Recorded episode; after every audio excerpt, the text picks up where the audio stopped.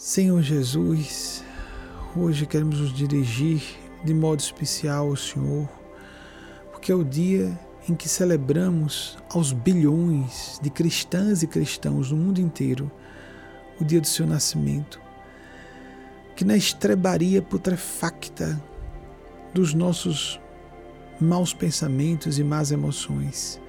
com alguns poucos bons pensamentos e bons sentimentos e boas atitudes, que nesse lugar pobre o nosso coração, sujo, animalesco, cheio de animais,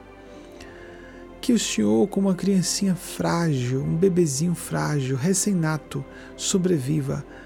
aos cuidados de nossa alma representada em Nossa Senhora, de nosso ego resolutivo, a parte boa do ego, racional, configurado em São José,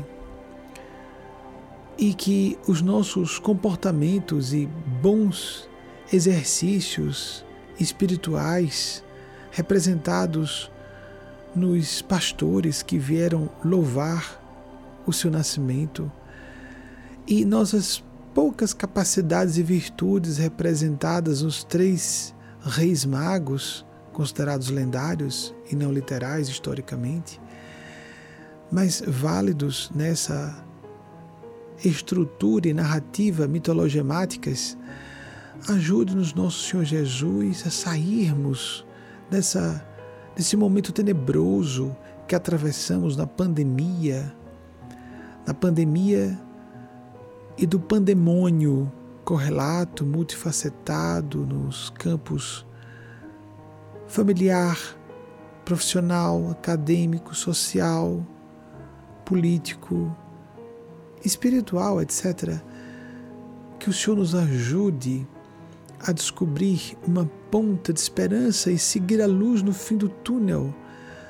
como falam os que as que atravessaram experiências de quase morte, os místicos e místicas de todas as épocas e culturas, e também aquelas outras pessoas que, de modo metafórico, apelam para essa analogia ao dizer que, por mais obscura seja a circunstância, é sempre possível entrever uma luz de solução, ou um caminho que nos favoreça a aproximação e a operacionalização de uma solução ou de várias possíveis soluções para um mesmo problema.